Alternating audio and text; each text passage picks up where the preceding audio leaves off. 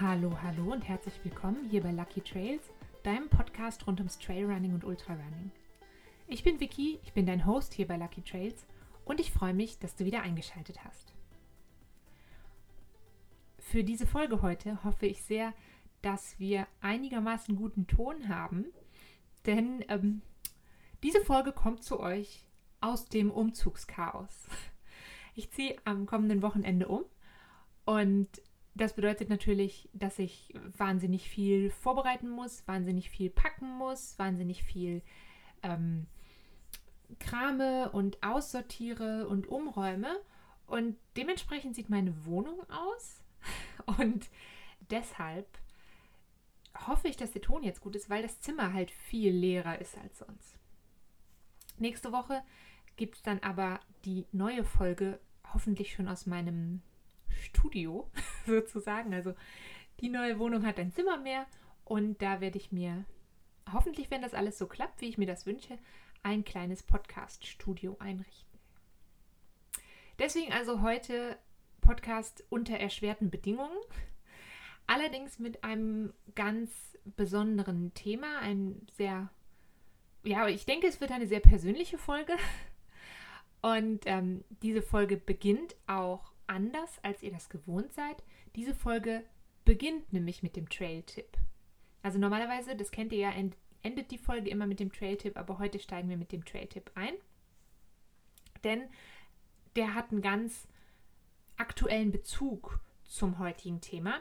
Und ähm, warum das so ist, das erfährst du jetzt gleich. Mein heutiger Trail-Tipp ist die Originalroute des E51 beim Eiger Ultra Trail. Also das ist eine Runde, die geht ab Grindelwald los und dann ähm, geht es hoch auf den First und dann aufs Faulhorn und von dort aus über Burg Lauenen zurück nach Grindelwald. Das sind insgesamt 51 Kilometer zu bewältigen und das war mein allererster Ultramarathon ich habe jetzt gedacht, ich sehe mal davon ab, euch die genaue Routenbeschreibung zu geben, weil äh, vielleicht einige von euch den Trail auch schon gemacht haben, vielleicht einige von euch dieses Rennen im nächsten Jahr machen. Das ist ja möglich. Und wenn das so sein sollte, dann freue ich mich natürlich jetzt schon mega darauf, euch anzufeuern. Ich werde selber nächstes Jahr, dieses Jahr, Gott, ich sage immer nächstes Jahr, so kurz vorm Jahr, also kurz nach dem Jahreswechsel. Wenn ihr also auf jeden Fall dort am Start seid, dann Sag mir doch Bescheid, ich bin da. Ich werde selber diesen Trail nicht laufen, sondern nur den Trail Surprise am Freitag davor, weil mein großes Rennen sozusagen geht in der Woche danach erst los. Ich bin aber eben da und ich unterstütze eben zum Beispiel den Felix. Den kennt ihr schon aus meinen anderen Folgen. Das ist ja mein Lebensgefährte. Freund klingt irgendwie, aber eigentlich ist das schön, ne? Mein Freund. Naja, auf jeden Fall, ähm, den werde ich dort unterstützen auf ähm, dem E101 denn ähm, der ist ja in 2020 ausgefallen und wird jetzt nachgeholt. Warum ist jetzt der E51 so wichtig für mich? Das war mein allererster Ultramarathon und der Moment, als ich diesen Ultramarathon beendet habe, also mir hat das ganze Rennen wahnsinnig gut gefallen, aber natürlich war besonders der Zieleinlauf für mich was sehr, sehr Spezielles und sehr Berührendes. Und um zu verstehen, warum das so ist, müssen wir eine kleine Zeitreise machen. Und zwar müssen wir ein ganzes Stückchen zurückreisen in der Zeit und auch noch einen kurzen Ausflug in die Biologie machen. Wir reisen zurück ins Jahr 2001. In 2001 hatte ich einen Unfall beim Reiten. Da bin ich vom Pferd gepurzelt, ein bisschen mehr als nur gepurzelt und habe mir einen relativ komplizierten Bruch zugezogen der hat ähm, dazu geführt, dass ich auch heute noch von vielen Chirurgen als interessanter Fall abgestempelt werde. Ähm, und um zu verstehen, was da passiert ist, also ich habe mir einen Bruch in der Wachstumsfuge im Sprunggelenk zugezogen. Wachstumsfuge, das bedeutet, ähm, das sind so zwischen den Röhrenknochen gibt es, während Kinder und Jugendliche wachsen, gibt es so, ich sag mal so knorpelige Bereiche. Und das sind die Bereiche, an denen die Knochen wachsen, also sich verlängern. Und die wachsen dort eben so lange, bis die endgültige Körpergröße dann erreicht ist. Und dann schließt sich diese Wachstumsfuge und wird quasi durch Knochen fest ersetzt. Und wann das genau abgeschlossen ist, dieses Wachstum, das hängt eigentlich so ein bisschen vom jeweiligen Knochen an. Das geht aber je nach Person bis zum 20. Lebensjahr, dass das wächst. Jetzt muss man dazu natürlich mal wissen, wie alt ich war, als ich diesen Unfall hatte. 2001, im Januar 2001 war ich, ähm, lass mich nicht lügen, 10. Also ungefähr erst auf der Hälfte von diesem Wachstumsschub.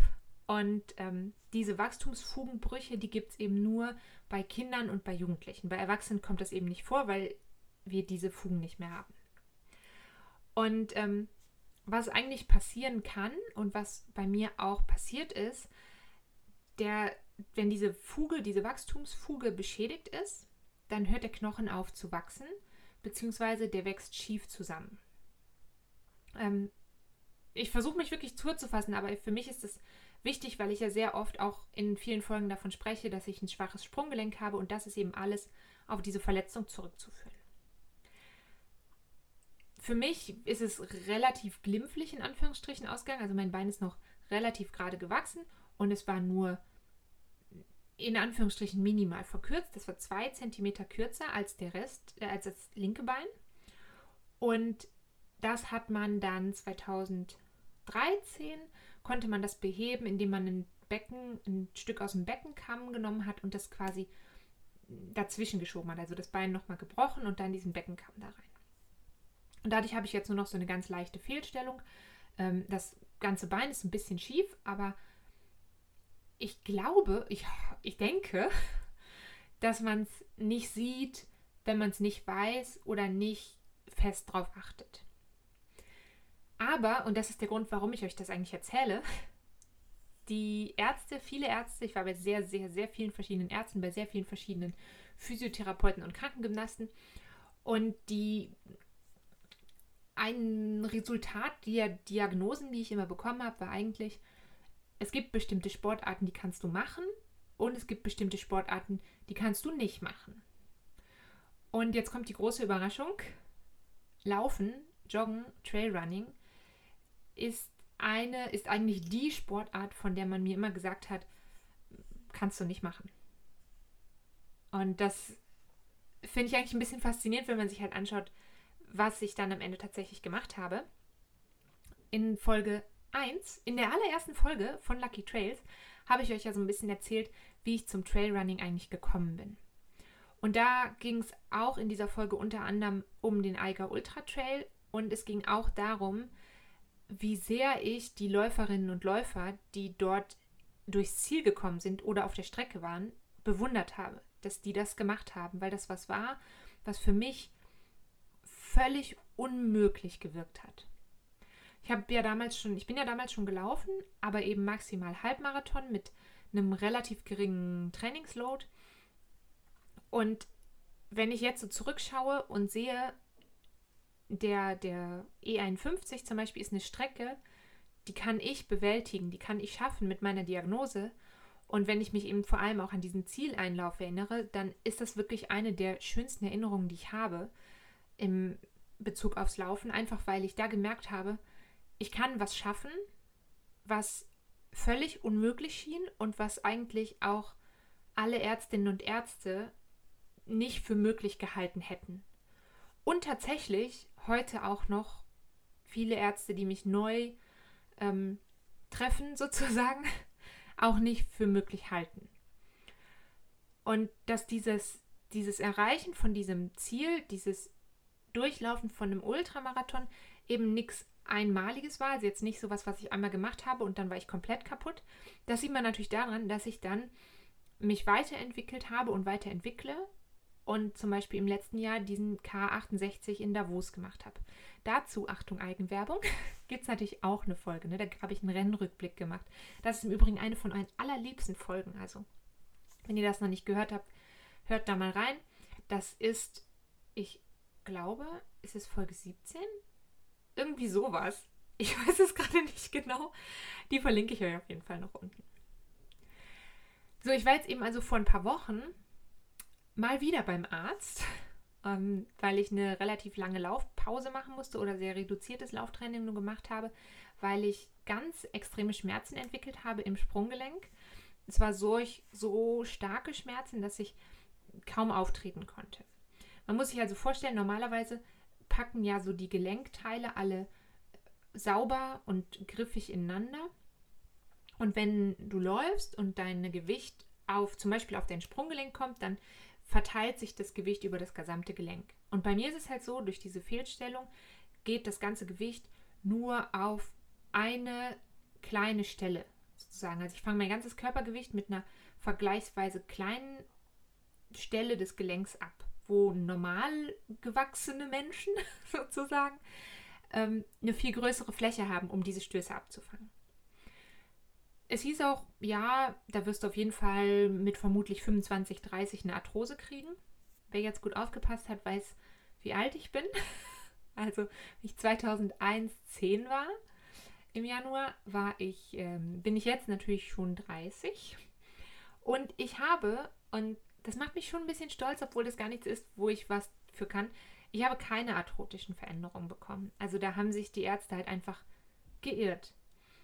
Das heißt nicht, dass ich das nicht irgendwann bekommen werde, aber jetzt gerade habe ich das halt nicht. Und ich war also, wie gesagt, beim Arzt. Ich war hier in der Schweiz zum ersten Mal bei einem Spezialisten für Fußchirurgie. Also ich war natürlich vorher, als ich noch in Deutschland war, bei sehr, sehr vielen Spezialisten, aber jetzt hier in der Schweiz zum ersten Mal ähm, bei einer Fußchirurgin hier in Bern. Und ihre Diagnose, ihr erster Blick darauf war eigentlich so, oh okay, das ähm, sollte man wahrscheinlich operieren um das, diese Fehlstellung gerade zu machen. Und dann hat sie mich gefragt, was ich denn so mache. Und dann habe ich natürlich von meinem Sport erzählt. Daraufhin hat sie dann zurückgerudert, was ich ganz cool fand, und hat gesagt, okay, das, das operieren wir nicht, denn es ist eigentlich ja fast so eine Art Wunder, in Anführungsstrichen, dass ich das überhaupt leisten kann mit der Diagnose, die ich habe. Und mich hat das eigentlich super stolz gemacht, weil auch wieder ich weiß, dass ich dass das vielleicht auch einfach Glück ist, dass mein Körper das mitmacht, aber es ist halt auch ein Prozess, an dem ich schon sehr, sehr lange arbeite und mit dem ich sehr viel Zeit verbringe. Also mein ganzes Leben dreht sich eigentlich darum, was und wie und wann ich laufen kann. Neben der Tatsache, dass ich auch noch ein Alltagsleben führe. Und für mich hat das auch immer ein bisschen was mit Selbstwahrnehmung dann zu tun, ne? damit, dass ich an mich selber glaube und an das, was ich da mache und machen möchte und auf mein Ziel hinarbeite. Und es ist natürlich so, dass ich mich selber auch mit so vielen, also ich stehe auf so Motivationssprüche und sowas. Und ähm, ich sage mir auch gerne mal so positive Affirmationen vor, einfach weil ich selbst sonst dazu tendiere, alles sehr negativ zu sehen. Und vor ein paar Tagen habe ich einen Spruch gelesen, den habt ihr bestimmt auch schon mal gehört. Ähm, es ging so. I won't compare myself to strangers on the Internet. Und das, das hat mich eigentlich dazu gebracht, dass ich diese Folge hier machen wollte. Ich finde, es ist nämlich was, womit wir aufhören müssen. Wir müssen aufhören, uns ständig mit anderen Menschen zu vergleichen, mit anderen Leuten zu vergleichen, die wir vielleicht gar nicht kennen, weil es halt einfach echt nicht gut für uns ist. Also ich vergleiche mich sehr, sehr viel. Das ist was, wobei ich mich immer wieder ertappe. Ähm, gerade wenn du dich in den sozialen Medien vergleichst, in Anführungsstrichen, dann siehst du natürlich nur das, was du sehen sollst. Also du hast ein verzerrtes Bild der Wirklichkeit, was du siehst und mit dem du dich vergleichst. Das fängt eben bei so einem ganz einfachen, in Anführungsstrichen einfachen Filter an. Und es geht natürlich auch dahin, welche Erfolge teilen andere Läuferinnen und Läufer vielleicht auf Instagram, auf Facebook, auf welcher sozialen Medium auch immer du unterwegs bist. Und was ich aber für mich selbst erkannt habe, ist, dieses sich nicht zu vergleichen, das betrifft nicht nur die Online-Welt, sondern das betrifft auch wirklich das wahre, echte Leben. Und das finde ich, darf man halt einfach nicht vergessen. Ich lerne einfach gerade mich selber nicht immer mit anderen Läuferinnen und Läufern zu vergleichen. Egal ob jetzt online oder im Wald. Also ich lerne, und das ist ein langer Prozess, mich nicht davon irritieren zu lassen, wenn mich mal jemand mit einem unfassbaren Tempo im Wald überholt. Oder wenn ich sehe, dass zum Beispiel der Felix, den ich ja jeden Tag vor Augen habe, und das ist ja nicht mal eine fremde Person, ich muss lernen, dass ich mich nicht mit ihm vergleiche, weil ich eine ganz andere, ähm, natürlich auch durch meinen Unfall, eine ganz andere Vorgeschichte habe, auch durch meine Biologie eine andere Vorgeschichte habe. Ne? Also Mann, Frau, das lässt sich halt jetzt einfach nicht wegdiskutieren, dass wir auch körperlich andere Voraussetzungen haben.